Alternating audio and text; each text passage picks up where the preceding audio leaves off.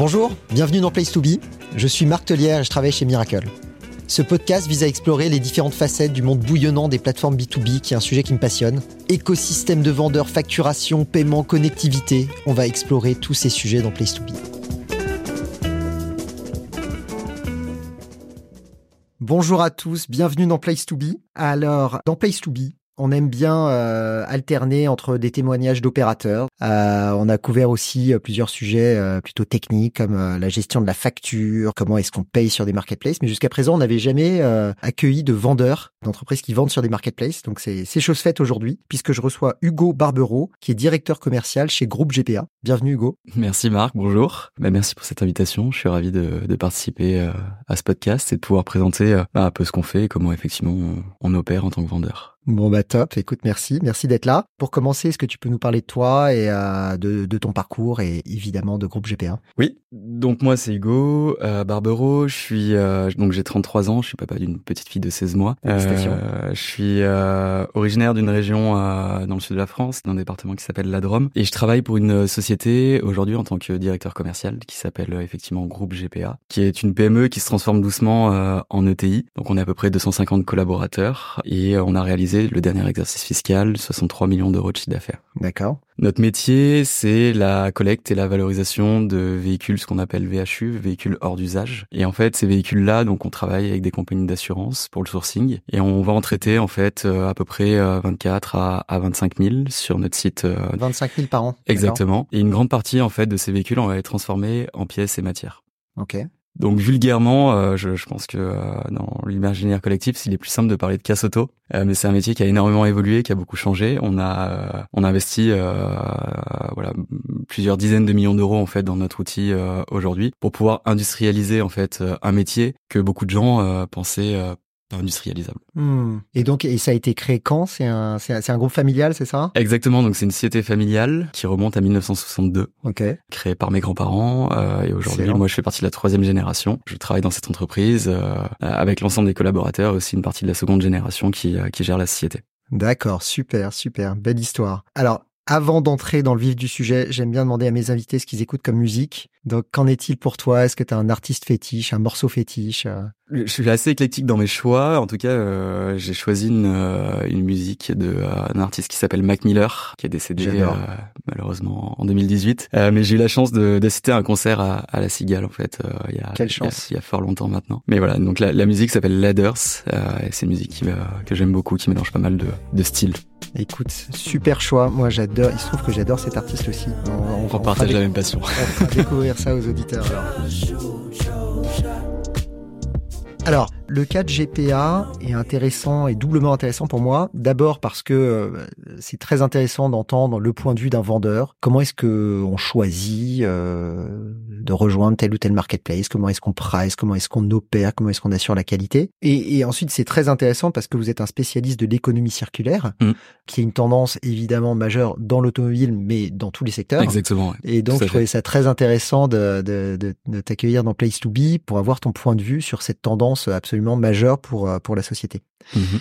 Déjà, je veux bien qu'on démarre par. Est-ce que tu peux décrire votre activité digitale? Aujourd'hui Vous, enfin, ça, ça, ça, représente combien? C'est une partie importante de votre activité. Ouais. Je veux bien que tu commences par décrire ce que représente le digital pour vous. Ouais. Avant de décrire le digital, parce que le digital en fait est un est un canal de distribution pour nous. Euh, je vais je vais reprendre sur la partie un peu euh, production. Donc en gros, on produit à peu près 200 000 pièces automobiles détachées en fait par an. Euh, et ces pièces là, euh, il faut effectivement euh, les vendre, les distribuer. Et donc on a deux canaux principaux. On a à la fois le digital qui représente à peu près 50% de nos ventes. Alors c'est plutôt en croissance. C'était euh, par exemple 30% il y a deux ans. Aujourd'hui on est plutôt sur 60% de nos ventes. Et l'autre canal de distribution, c'est euh, la partie, euh, ce qu'on appelle le call center. Donc en fait, on a un plateau téléphonique en interne. D'accord. Euh, et on reçoit voilà plusieurs milliers d'appels par jour de clients situés dans toute la France qui nous appellent. Et c'est qui les clients? C'est c'est quoi la, la part du B2B et du B2C Alors B2B à peu près c'est 65 à 70 D'accord. Et euh, bah le reste du coup pour le B2C. Ok, donc moi je peux aller sur GPA 26, c'est ça? GPA26.com, ouais. 26 pour la Drôme? Exactement, ouais. On réfléchit à changer de nom.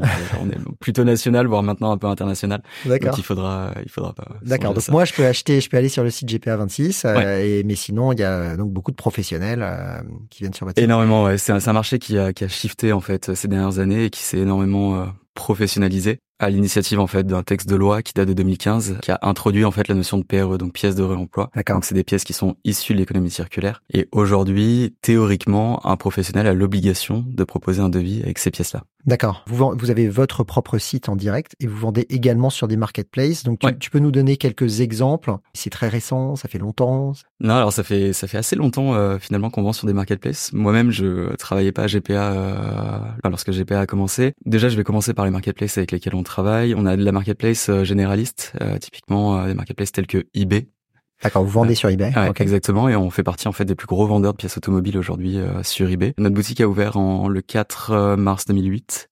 Ok. vous êtes des, des, des, vétérans de la marketplace. Ouais, on commence à avoir un peu d'expérience sur le sujet. Ok. Comme je disais, plutôt généraliste, plutôt accès B2C, euh, même s'il y a pas mal de professionnels qui achètent malgré tout à travers la plateforme. Et ensuite, on a des plateformes. Pour moi, c'est plus des spécialistes en fait de la pièce automobile, euh, notamment euh, des marketplaces tels que Aniel. On a aussi des gens comme Biparts, qui est une marketplace qui a été rachetée par Stellantis. Ouais, Stellantis, ouais. qui fait uniquement de la pièce de réemploi. Au total, vous vendez sur combien de marketplaces? On est sur 7 marketplaces à peu près. D'accord. Enfin, donc vous avez mis un pied dans le monde de la marketplace il y, a, y, a, y a 15 ans en fait déjà. Oui, exactement. Avec euh, avec eBay et depuis ça a tendance à s'accélérer. Enfin, tu dis que la part du digital dans vos ventes tend à croître et les marketplaces dans tout ça, ça tend à croître, à décroître. Non, alors ça tend à croître pour deux raisons. La première, c'est que déjà de manière organique en fait, on a des chiffres qui évoluent euh, et qui sont en croissance, euh, notamment par exemple si jamais je prends le, le chiffre d'eBay. Et puis ensuite, c'est un chiffre qui croît par l'arrivée en fait de nouveaux acteurs et de nouveaux entrants. Hmm. Typiquement, sur ces deux dernières années, on a intégré trois ou quatre marketplaces. Donc en fait, plus on ajoute de marketplaces et plus aussi mécaniquement on a un chiffre qui est en croissance. Et c'est quoi l'intérêt pour vous? Parce que vous vendez en direct. donc sur une marketplace, euh, évidemment, vous payez une commission. Ouais. Donc, vous vous y retrouvez malgré tout, euh, ça, ça, vous offre des canaux de vente additionnels. Ouais, complètement. Et déjà, chaque marketplace a sa spécificité en termes de, de clientèle. Donc ça, c'est le premier point, c'est que ça permet en fait d'aller toucher une diversité de clientèle euh, qui est euh, extrêmement importante pour nous. L'autre point, c'est, enfin nous, notre objectif, en tout cas, c'est effectivement on paye une commission, mais c'est aussi d'accélérer la rotation de nos stocks. Aujourd'hui, on a un peu plus de 130 000 pièces en stock. 130 000 pièces en stock. Qui est un chiffre en croissance, encore une fois. Donc ça, et votre, et, donc vous avez un outil de de, production. Donc, mhm. vous, vous avez 25 euh, 000 voitures par an qui rentrent là-dedans. Et juste en termes de taille, d'ailleurs, cet outil de production, il fait combien de... Euh, alors, euh, on a une usine qui doit faire à peu près 17 000 mètres carrés. D'accord. Euh, c'est un vrai outil industriel. Ouais, c'est un, très grand euh, euh, entrepôt, mais qui va rassembler à la fois une activité de production, mais à l'inverse, donc une chaîne de démontage. De démontage. Ouais, exactement. Bon, d'ailleurs, t'es le bienvenu si jamais tu veux venir. Ah, volontiers. Un, ah, ouais. un jour. Et, et ensuite, on a aussi des activités logistiques, donc à la fois stockage, également toute la partie de flux entrant et. C'est sur le même site, ça? Exactement, sur le sur la même unité. Donc ça, c'est la partie en fait, en gros physique, mais par contre, il faut les stocker, les 25 000 véhicules. Alors, c'est pas 25 000. C'est pas, pas un instant Exactement. Malgré tout, on a toujours 4 à 5 000 véhicules euh, sur un parc. Donc on est euh, installé sur 24 hectares en fait, euh, à peu près. Tu disais que ça, ça, ça vous offre finalement, chaque marketplace va avoir un profil ou une spécialité. Ouais. Et donc l'idée, c'est d'offrir de la visibilité aux pièces que l'on produit, d'accélérer la rotation de stock. Et pour ça, on a effectivement besoin de partenaires. Donc les marketplaces sont vraiment un, partenaire pour réaliser en fait ces deux objectifs. Et donc comment ça se passe concrètement? C'est c'est vous qui allez démarcher des marketplaces ou on, on vous et ensuite, est-ce que parfois vous refusez de, de vendre sur des marketplaces? Il y a des, il vous avez une grille de lecture, je sais pas, j'imagine le taux de com. La...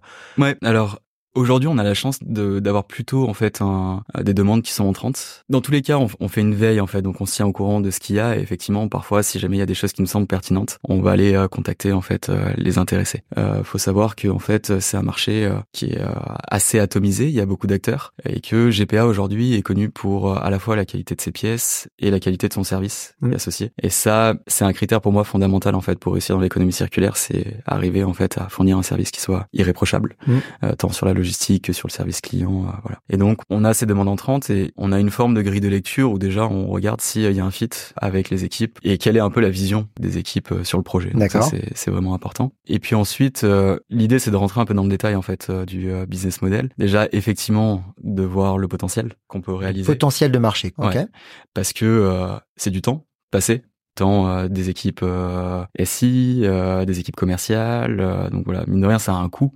de, de rentrer sur une marketplace. Donc il faut que derrière, en fait, il y ait le potentiel suffisant. Pour ça, on a différents outils, on regarde un peu le trafic, on essaye de construire un business plan aussi avec les équipes intéressées. Ensuite, on va rentrer encore un peu plus dans le détail sur vraiment la partie modèle. Donc c'est c'est quoi le modèle de la marketplace? Est-ce que c'est un modèle de commission? Est-ce que c'est un modèle par exemple de refacturation? On travaille avec des marketplaces aujourd'hui qui ne prennent pas forcément de commission, mais qui nous achètent en fait instantanément le produit à partir du moment où ils le revendent, un peu sous un modèle de dropship et, qui vont appliquer une marge et qui vont appliquer un markup en fait à la revente. Donc il y a, y a une, aussi une multitude ou en tout cas une diversité de business models. Et les niveaux de com, est-ce que tu peux te donner des, euh, des ordres de grandeur et ensuite vous négociez euh, Alors tout tirer euh, Enfin comment, comment ça se passe? Tout à fait. moi mon objectif en tout cas en tant que directeur commercial pour écouler mes produits, c'est de minimiser le taux de commission de toute façon. C'est toujours après un arbitrage entre ma rotation de stock, mon taux de commission, etc. Aujourd'hui, dans l'automobile, on est plutôt sur une dizaine de pourcents pour moi, c'est la moyenne de marché que j'observe. Et forcément, si on arrive à négocier moins, on est toujours euh, satisfait et content. On sait aussi euh, que euh, exposer aujourd'hui une offre euh, du groupe GPA, ça a aussi une valeur pour la marketplace, euh, notamment une marketplace qui souhaite se diversifier dans l'économie circulaire et qui souhaite avoir des acteurs euh, sérieux et qui font des produits qualitatifs avec un service qualitatif. c'est aussi important. Donc on essaye de trouver un, un trade-off en fait mm. entre ce que la marketplace recherche et, et le niveau de commissionnement en fait acceptable. J'imagine qu'il y a peut-être d'autres critères aussi, par exemple les, les délais de paiement. C'est effectivement un point fondamental parce que euh, c'est bien de vendre, derrière il faut aussi être payé. Euh, ça m'est arrivé de travailler avec des marketplaces qui ont pu à un moment donné euh, faire une sortie de route et derrière en fait tu peux vite perdre de l'argent quand tu parles de volume en fait en centaines de milliers d'euros par exemple, voire en millions. Donc faut faire extrêmement attention à ça. Moi ce que je vois se développer de plus en plus, c'est ce qu'on appelle le, le, buy now pay later. Ouais. Moi je vois que c'est une tendance de marché où en fait les marketplaces vont octroyer une ligne de crédit aux acheteurs, en tout cas dans le B2B. Bah, de toute façon dans le B2B c'est obligatoire. Payer immédiatement. Euh, enfin euh, en tout cas payer plus vite, donc financer quelque part le, le, le BFR de la marketplace. C'est ce que c'est ce que tu vois aussi toi Alors j'observe pas forcément de marketplace qui finance le BFR aujourd'hui. En tout cas, si tu souhaites faire du B2B, il faut effectivement euh, arriver à, à, fournir en fait des facilités de paiement auprès des professionnels. D'accord. Donc vous, vous vendez en direct, vous vendez sur des marketplaces. Vous avez déjà réfléchi à vous-même devenir opérateur? Euh, oui, c'est une question qui est toujours en, en, suspens chez nous. On s'est beaucoup posé la question. On a beaucoup travaillé avec les équipes Miracle d'ailleurs sur la construction d'un business case. Donc euh, l'accompagnement est top, en tout cas, ce que je peux en dire. je passerai le message. Euh, on j'ai également participé à des événements euh, Miracle pour surtout essayer de comprendre la pertinence en fait de la création d'une marketplace dans notre écosystème. Faut savoir que dans, moi, dans mes expériences précédentes, j'ai euh, j'ai eu la chance d'en créer une en fait. Euh, c'était une marketplace de services dédiée à l'automobile. J'ai créé ça à 25 ans. J'ai eu la chance de pouvoir euh, faire une exit en fait et sortir euh, de, de ce projet-là et de revendre en fait c'était à une filiale d'AXA. Mais donc les mécanismes de marketplace, je, je, je tu connais, je les connais ou en tout cas j'arrive un peu à, à les comprendre c'est pas anodin de créer une marketplace en fait. Si jamais on le fait, il faut euh, y mettre les ressources euh, nécessaires, à la fois humaines, à la fois financières. Et aujourd'hui, en fait, on s'est dit que euh, la marketplace était pertinente sur le marché de la prévente automobile, mais que pour l'instant, c'était pas à nous de le faire, qu'on avait des projets de développement en fait qui étaient. Vous, aviez vous avez d'autres priorités. exactement. ok, excellent. Ensuite, une fois que tu as dit go, vous topez entre la marketplace et vous pour dire ok on va devenir vendeur. Comment ça se passe concrètement? Tu disais que ça avait un coût pour vous. Euh, tu mets en place une équipe. Ensuite, comment tu Il va falloir euh, bah, uploader les produits mm. euh, sur le site. En plus, vos produits changent beaucoup, j'imagine. chaque produit est unique quasiment. Comment tu prices Comment ça se passe opérationnellement? Et notamment, une des questions, je pense, qui peut intéresser beaucoup d'auditeurs, c'est il y a beaucoup d'entreprises qui se sont construites et leur, leur, leur fer de lance, c'est la qualité qu'ils offrent à leurs clients. Et ils craignent que ouvrir une marketplace dégrade la qualité. Comment est-ce que vous gérez la qualité sur des marques? Tu vois, cette crainte, c'est vraiment une question qu'on s'est posée, euh, notamment euh, dans, cette logique de devenir opérateur marketplace. Et c'est effectivement euh, quelque chose qui est fondamental pour moi, notamment quand on touche en fait à, l'économie circulaire, à du produit reconditionné ou, ou, de la pièce de réemploi. La première des choses, c'est d'arriver en fait à créer le bon écosystème technique en fait pour pouvoir pousser nos flux catalogues le plus rapidement possible. Donc ça, ça a été un travail qui a été initié en amont en fait par les équipes techniques. On a la chance d'avoir des gens très talentueux euh, au sein de, de, de GPA. Euh, pour info, vulgairement, on est une casse auto, on est à peu près 250 collaborateurs, on a une équipe en fait. Alors nous, on appelle ça une DSI, euh, c'est un terme de mhm. PME, euh, mais d'une dizaine de personnes. D'accord. Donc on développe énormément en interne. Okay. Et on a développé en fait toutes les API euh, pour pouvoir venir en fait bah, brancher nos flux de catalogue chez n'importe quel partenaire. D'accord, donc vous uploadez le catalogue euh, par API, vous rafraîchissez les stocks euh, et les prix par API. Okay. Donc ça c'est l'autre point, c'est que toutes les pièces que l'on produit, on les considère comme uniques. parce qu'elles ont été prélevées en fait euh, sur un véhicule qui a eu son propre historique, sa propre vie, son propre kilométrage, sa propre couleur, etc. Donc il est difficile en fait d'arriver à homogénéiser. On peut homogénéiser par par une référence constructeur, mais par contre on considère qu'on va avoir euh, quatre ou cinq produits différents. D'accord. Avec des variations de prix qui sont assez fréquentes. Et puis ça veut dire quoi assez fréquentes? Tous nos prix ne varient pas tous les jours, mais on a des algorithmes en fait de prix qui font effectivement varier. Qui tournent tous les jours. ouais, qui tournent tous les jours, exactement. Ça va dépendre de l'offre et de la demande. Ok. Mais tout ça, il faut le mettre à jour euh, chez les différents partenaires avec lesquels on travaille. Donc, tu as à la fois un flux d'entrée et de sortie de produits, du coup, et puis tu as toutes les mises à jour euh, qui sont liées au prix euh, qu'il faut, euh, qu'il faut maintenir. J'imagine que si on revient aux critères, la qualité de la tech que te propose la marketplace est importante parce que fondamental. ça peut gagner, ça peut vous faire gagner en productivité. Donc si euh, la marketplace propose des API euh, simples à utiliser pour euh, uploader tes catalogues et euh, rafraîchir tes prix, ça, ça, ça, change tout pour toi. Ouais, mais ça change tout. Et plus en fait, on va pouvoir venir connecter des API pour rafraîchir, mettre à jour nos stocks, moins on aura d'erreurs aussi et de déception client in fine. D'accord. Et en termes d'équipe, c'est une équipe qui gère toutes les marketplaces Vous avez des gens dédiés à chacune des marketplaces? Comment comment ça se passe? Ça dépend de ce qu'on appelle gérer, mais euh, tu as toute la partie administration des ventes qui est importante. Donc c'est toutes les questions que tu peux avoir en avant-vente ou en après-vente. D'accord.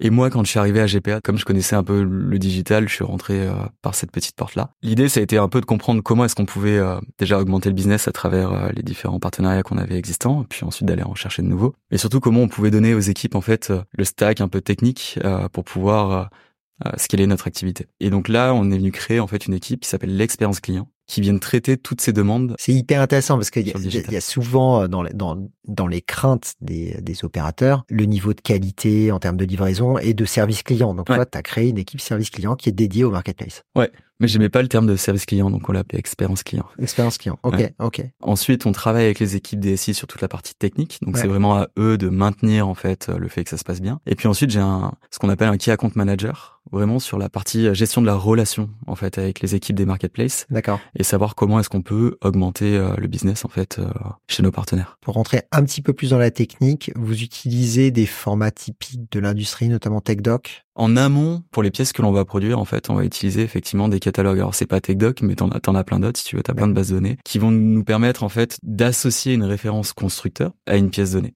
D'accord. Et donc nous, quand on produit une pièce, on vient associer en fait cette référence. Et ça, on le fait effectivement à travers des outils. Derrière, quand on branche nos flux euh, API et notre catalogue produit, on vient dire à notre euh, partenaire marketplace le produit que je te donne, on lui associe la référence constructeur euh, D'accord. X. Donc lui, ça lui permet de faire son euh, il y a un make modèle son cross derrière, du, exactement. Lors, du search. OK.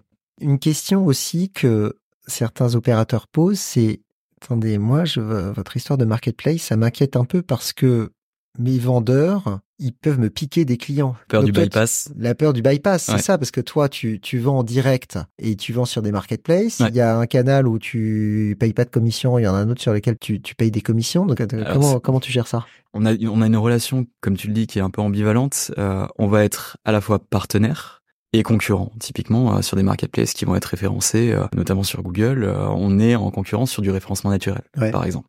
Maintenant, on considère toujours en fait qu'il faut laisser le choix au client. Euh, c'est au client de décider en fait où est-ce qu'il va acheter son produit en fonction de différents critères qui lui sont propres. Et en fait, euh, c'est le client qui a, qui a forcément raison à un moment donné et qui va faire son choix. On s'est toujours interdit d'aller démarcher en direct des gens qui euh, nous achèteraient des produits à travers euh, les marketplaces. Donc ça, déjà, c'est le premier point. Et, tu te l'interdis parce que sinon, à terme, bah, c'est plus un partenariat. C'est plus un partenariat. Non, ouais. exactement. Je pense qu'il faut faire preuve aussi euh, d'honnêteté intellectuelle et arriver à faire passer ces messages euh, aux équipes parce que bah, effectivement tu peux envoyer un mail automatique à tous les clients qui t'ont acheté via euh, la marketplace Daniel ou ou une autre. Mais mais voilà c'est pas ça un vrai partenariat. Donc ça c'est le le deuxième point. Et le troisième point c'est le prix. Et typiquement on pourrait très bien avoir une politique de prix qui soit différenciée en fonction des plateformes sur lesquelles on vend. Et ça c'est quelque chose que GPA s'est toujours refusé de faire. Et donc en fait il y a une forme d'homogénéité de prix peu importe où tu vas acheter notre pièce. D'accord Finalement, même prix sur votre site et sur toutes les marketplaces ouais. sur lesquelles vous vendez. Et finalement, ce qui veut dire qu'on prend la commission à notre charge et qu'on la répercute même pas euh, derrière. D'accord. Si. Et c'est là où tu as fait ton calcul avant en disant bah si ça m'apporte du business en plus, euh, la commission, euh, ça, ouais. ça, ça, ça, ouais, complètement. Et puis bon, euh, l'idée c'est aussi d'arriver à, à, démocratiser en fait euh, la pièce de réemploi, à démocratiser l'économie circulaire. Et en fait, c'est via des, ce type de partenariat qu'on peut aussi le faire et qu'on peut avancer plus rapidement. Ok, tu es sur une activité particulière qui est fondamentale pour euh, l'avenir de l'avenir de la planète, qui est euh, le reconditionné, l'économie circulaire. Tu peux nous parler un peu plus des particularités de ce marché, notamment dans l'auto? Comment est-ce que tu gères la qualité de la donnée produit? Hmm. Comment est-ce que tu prices Comme tu le dis, c'est vraiment une tendance de fond. Euh, on le voit aujourd'hui sur tous les marchés. Aujourd'hui, en fait, je pense que toute entreprise qui euh, souhaite anticiper l'avenir euh, se doit à un moment donné de proposer une offre ou une alternative euh, qui vient de l'économie circulaire. Ça, c'est une évidence. Ça nécessite effectivement certaines contraintes, certaines problématiques. J'évoquais la particularité en fait un peu d'unicité de nos pièces et mine de rien tu le travailles un peu différemment. Donc déjà il faut avoir en fait un dans, dans tes catalogues, dans la manière de traiter la data, il faut avoir ça en fait, il faut l'anticiper.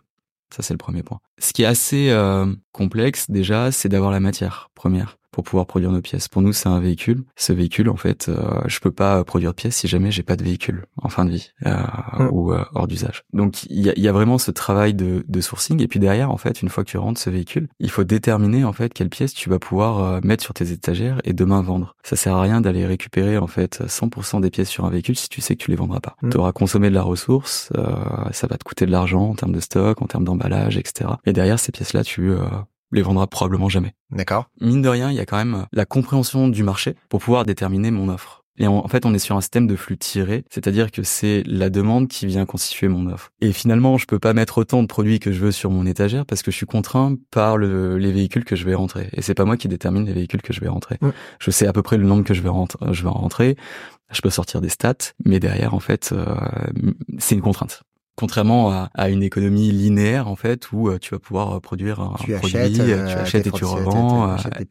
C'est un changement de paradigme. Et sur les pièces, est-ce que tu qualifies le niveau de reconditionnement très bon état, bon état, moyen état non, non, ça aujourd'hui on le fait pas. non, alors c'est pas un standard du marché ça. Hein? En fait, euh, chacun a sa manière de travailler. Ça peut l'être parfois, notamment euh, sur les appareils électroniques reconditionnés, par exemple. Sur l'automobile, tu peux le trouver. Maintenant, c'est assez complexe déjà d'arriver à mm. homogénéiser en fait la qualité d'une pièce, ou en tout cas de toutes les pièces qu'on produit, parce qu'on en produit à peu près 200 000 par an. Donc, il faut avoir en fait des défauts il faut avoir des standards qualité. Il faut que toutes les équipes, à la fois commerciales, produits, et production soient alignés sur le même standard qualité. Ouais. Donc ça déjà c'est extrêmement contraignant, c'est euh, euh, c'est beaucoup de, de discussions, d'échanges, etc. Donc si en plus derrière tu viens créer différents niveaux de qualité, euh, tu t'en sors pas. On a commencé avec ça et demain effectivement peut-être qu'on aura un niveau de qualité inférieur, mais pour l'instant on n'a pas pris ce risque. Ok, ok, non très clair. Et alors tu, j'imagine que le prix c'est pas évident. Je sais pas quand t'as une, euh, une pédale de frein ou euh, une, une, une, courroie ou bien enfin des, des, des, des pièces mécaniques. Euh, tu vas donner toutes les pièces qu'on produisait pas, mais euh...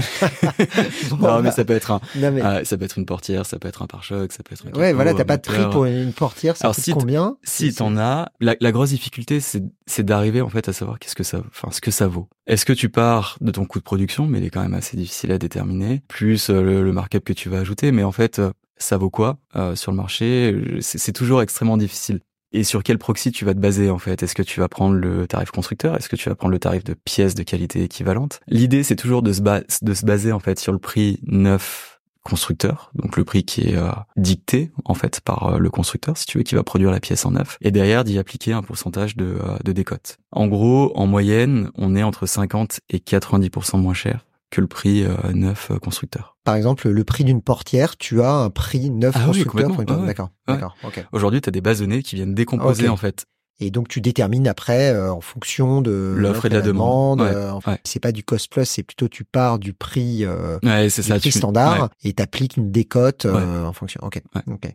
L'économie circulaire, c'est euh, l'avenir de notre société. Euh, on communique de plus en plus là-dessus, l'avenir des marketplaces. Comment tu vois, toi, ce, ce secteur se développer euh, Tu disais, un des freins, c'est d'arriver à voir le sourcing. Ouais. Quels sont les... Et pour ça, malgré tout, il te faut des produits neufs. C'est aussi un peu le paradoxe. on sait que l'économie circulaire va être une tendance de fond et qu'elle va prendre de plus en plus d'espace dans l'économie. Malgré tout, tu auras toujours besoin de neuf pour créer l'économie circulaire. Et aujourd'hui, c'est une vraie contrainte? Enfin, c'est difficile de trouver, de, de, de, de sourcer la matière première? Tu peux avoir des variations. Euh, nous, typiquement, euh, en fait, notre manière de sourcer, elle est un peu euh, spécifique parce que on travaille exclusivement avec des compagnies d'assurance. Donc, on va en fait collecter, traiter des véhicules qui vont nous être confiés par la compagnie d'assurance suite à un sinistre, peu importe le sinistre. Et nous, notre métier, c'est de collecter ce véhicule et de le valoriser. Et en fait, tu peux avoir des effets en fait qui vont faire varier le nombre de véhicules qui partent à la casse à un moment donné. Néanmoins, on est sur un marché où il y a 1,5 million de véhicules à peu près en fin de vie. Nous, on en collecte et on en traite 24 000. Donc tu vois, on a quand même. D'accord. Donc c'est encore, hyper fragmenté. C'est encore extrêmement fragmenté. Et c'est et c'est un marché qui est en train de se consolider. Euh, t'as combien de casses en France? 1700. Mais la moyenne du nombre de personnes en fait, t'es plutôt euh, à moins de 10 en gros, sur ces 1700. Et donc ça, c'est en train de se consolider. Ça, c'est une tendance de fond. Ouais, d'industrialiser, consolider. Ouais, ça marche. Mais comme euh, beaucoup de marchés dans l'économie circulaire qui sont vraiment en train en fait de s'industrialiser pour pouvoir derrière euh, travailler avec euh, bah, des constructeurs, des équipementiers. donc ça, c'est c'est un point extrêmement important. D'accord, hyper intéressant. Est-ce que tu as des conseils pour des marketplaces sur euh, qu'est-ce que tu attends d'eux, entre guillemets, euh, pour euh, faire plus de business? Ce qui est intéressant, et si jamais je prends l'exemple Daniel, on a été extrêmement surpris par la rapidité en fait de la croissance.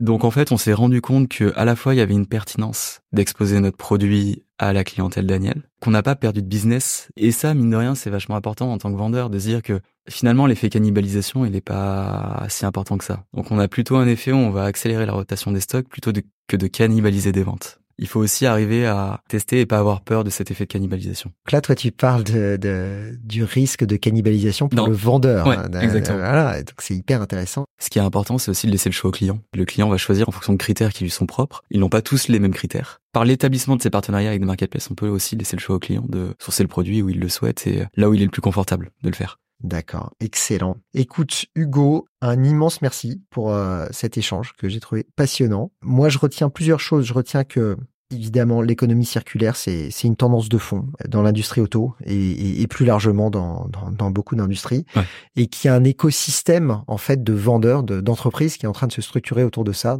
Ensuite, ce que je retiens, c'était très très intéressant de voir que bah, pour un vendeur, il y a des il y a des critères. Il faut convaincre aussi les les, les, les vendeurs de rejoindre une marketplace euh, avec euh, les différents trade-offs entre euh, the ease of doing business, hein, comme on dit en beau vieux français, le niveau de commission, le, les perspectives de marché. Ouais. Et ensuite, je trouvais ça très très intéressant de, de rentrer dans le détail de comment tu opères, euh, quelles sont les ressources que tu mets pour opérer des marketplaces, pour mm. assurer la qualité. Euh. Merci à nouveau et à très bientôt à merci tous. Merci à toi Marc, c'était un plaisir. Merci à tous euh, d'avoir écouté ce nouvel épisode de Place to Be. Je vous donne rendez-vous au prochain épisode.